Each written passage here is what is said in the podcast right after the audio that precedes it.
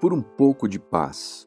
Se for possível, quanto estiver em vós, tende paz com todos os homens. Carta de Paulo aos Romanos, capítulo 12.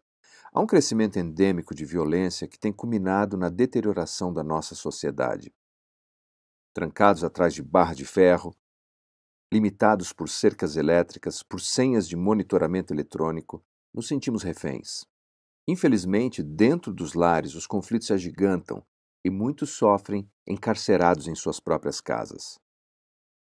Tornamo-nos espectadores dessa condição insalubre que vitimiza a todos, crianças, idosos, ricos, pobres.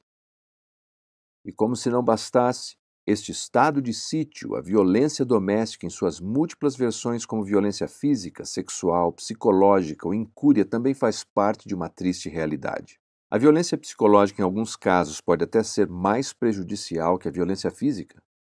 A rejeição, a depreciação, a discriminação, a humilhação, o desrespeito. Estes são elementos presentes nesse tipo de agressão. Trata-se de uma violência que não deixa marcas visíveis, físicas, mas emocionalmente abre feridas profundas. Sabemos que tiros, pedras, quebram os ossos, ferem corpos, mas nossos gritos quebram e ferem o coração. Talvez não possamos fazer muito pela paz no mundo ou mesmo no Brasil, mas podemos começar com a paz a partir de nós.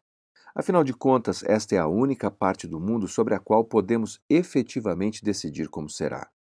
Por isso, não permita que o comportamento do outro destrua sua paz interior.